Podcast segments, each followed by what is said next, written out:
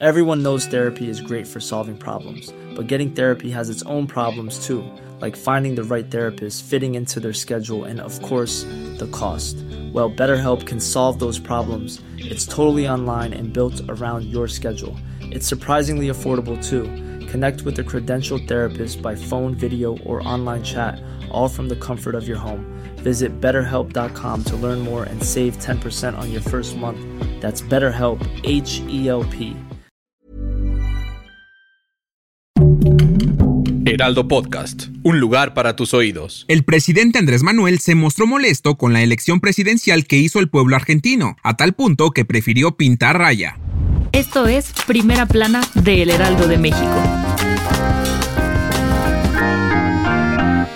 El presidente Andrés Manuel López Obrador ya pintó la raya con el próximo gobierno de Argentina y algo nos dice que Javier Milei no le cae tan bien, pues lo comparó con los dictadores Augusto Pinochet, Jorge Rafael Videla y Francisco Franco. En la mañanera de ayer descartó romper relaciones con Argentina, pues sostuvo muy buenas relaciones durante los últimos cuatro años con su amigo el izquierdista Alberto Fernández, y como la amistad es lo más importante, prefirió marcar su distancia como lo ha hecho con España y Perú. Eso sí, el presidente siempre se mostró respetuoso de la decisión que tomó la mayoría del pueblo argentino, pero aprovechó que el país tiene como identidad nacional el fútbol para hacer una comparación y decirles que se metieron un autogol. Y aprovechando que ya andaba despepitando, descartó la posibilidad de que regrese la derecha a gobernar nuestro país. Déjanos en los comentarios qué opinas sobre la elección de Milei. Si quieres estar bien informado sobre las elecciones del próximo año, no te pierdas la cobertura Ruta 2024 a través de todas las plataformas del Heraldo de México. Escríbenos en los comentarios qué te parece este episodio.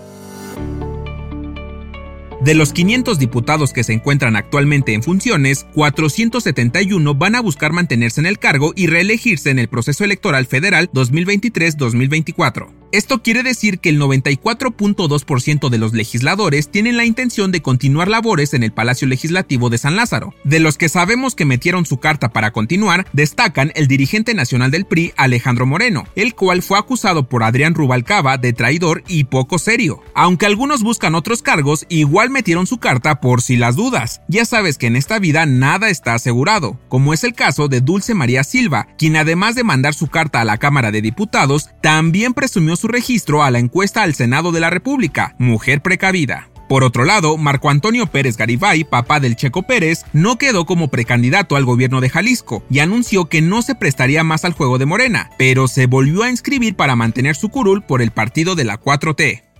En otras noticias, un grupo de rebeldes hutíes secuestraron un barco carguero en el Mar Rojo. Lo más impresionante es que este mismo grupo fue quien grabó y publicó el video donde puede observarse cómo persiguen el navío desde un helicóptero, hasta que logran aterrizar y comienzan a descender. Hasta el momento se sabe que había 25 tripulantes, de los cuales dos son mexicanos. Según los últimos informes, se están llevando a cabo negociaciones para la liberación de los tripulantes. En noticias internacionales, el gobierno de Tailandia aprobó el proyecto de ley para que personas del mismo sexo puedan contraer matrimonio. Este será presentado el próximo 12 de diciembre y de ser aprobado se convertirían en la tercera nación en Asia que permita la unión igualitaria. Y en los espectáculos, llegó el sol a México. Y no, no estamos hablando de una ola de calor, nos referimos al mismísimo patrón de los Mirreyes, Luis Miguel, quien la noche del lunes dio el primero de los siete conciertos que tiene planeados en Ciudad de México. Y a pesar de los rumores sobre su estado de salud y daños en la garganta, Luismi sigue imponiendo récord y causando furor en la audiencia. Déjanos en los comentarios si asistirás a alguno de sus conciertos.